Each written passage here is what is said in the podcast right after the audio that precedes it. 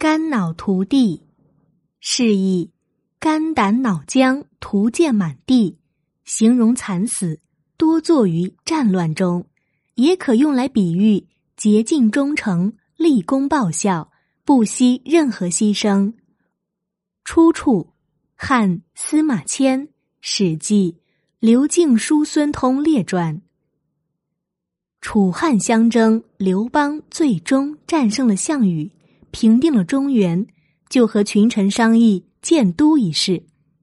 由于群臣们都是华山以东的人士，都说周朝建都洛阳，是作传了数百年；秦朝建都咸阳，传位不过二代就亡了，所以应建都洛阳。汉高祖犹豫不定。汉高祖五年，刘邦巡幸洛阳，有个叫娄敬的人请求觐见皇上。娄敬问皇上：“陛下想建都洛阳，难道是想和周朝较量兴隆的盛况吗？”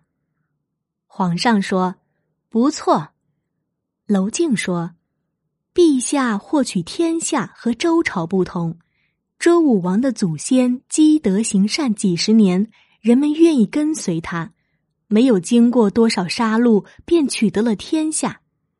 陛下从丰沛起事，统兵三千，经历无数战斗而席卷蜀汉地区，平定三秦，又和项羽抗衡决战中原。就拿成高孤城之争来说，经历大战七十，小战四十，让天下无辜百姓肝脑涂地，父母孩子的尸骨遍布荒野，哭泣之声。不绝于耳，那些受创伤的人还没有复原，你就想和西周较量兴隆盛世？我私下以为陛下不能这样做呀。